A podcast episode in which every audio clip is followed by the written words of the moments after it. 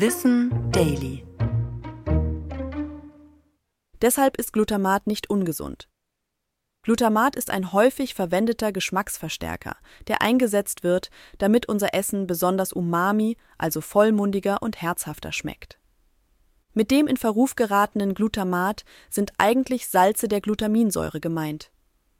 Diese Säure kommt in der Natur ziemlich oft vor, in Lebensmitteln wie Parmesankäse, Tomaten und Pilzen und selbst in unserer Muttermilch.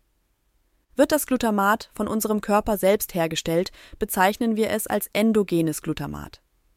Es beeinflusst die Entwicklung des Nervensystems und bietet dem Darm eine Energiequelle. Das als Geschmacksverstärker zugesetzte Glutamat ist dagegen exogen. In der Vergangenheit hat sich das Glutamat einen Ruf als krankmachender oder sogar krebserregender Zusatzstoff eingefangen. In mehreren Untersuchungen wurde das in den letzten Jahren geprüft. Etwa die Europäische Behörde für Lebensmittelsicherheit zeigte, dass Glutamat in üblichen Mengen nicht gefährlich ist. Tatsächlich möglich ist hingegen, dass das endogene, also selbst produzierte Glutamat unter Umständen Probleme verursachen kann.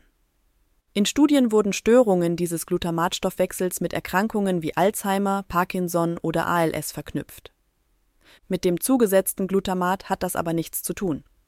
Zum jetzigen Forschungsstand ist der Geschmacksverstärker also nicht gefährlich und gut verträglich.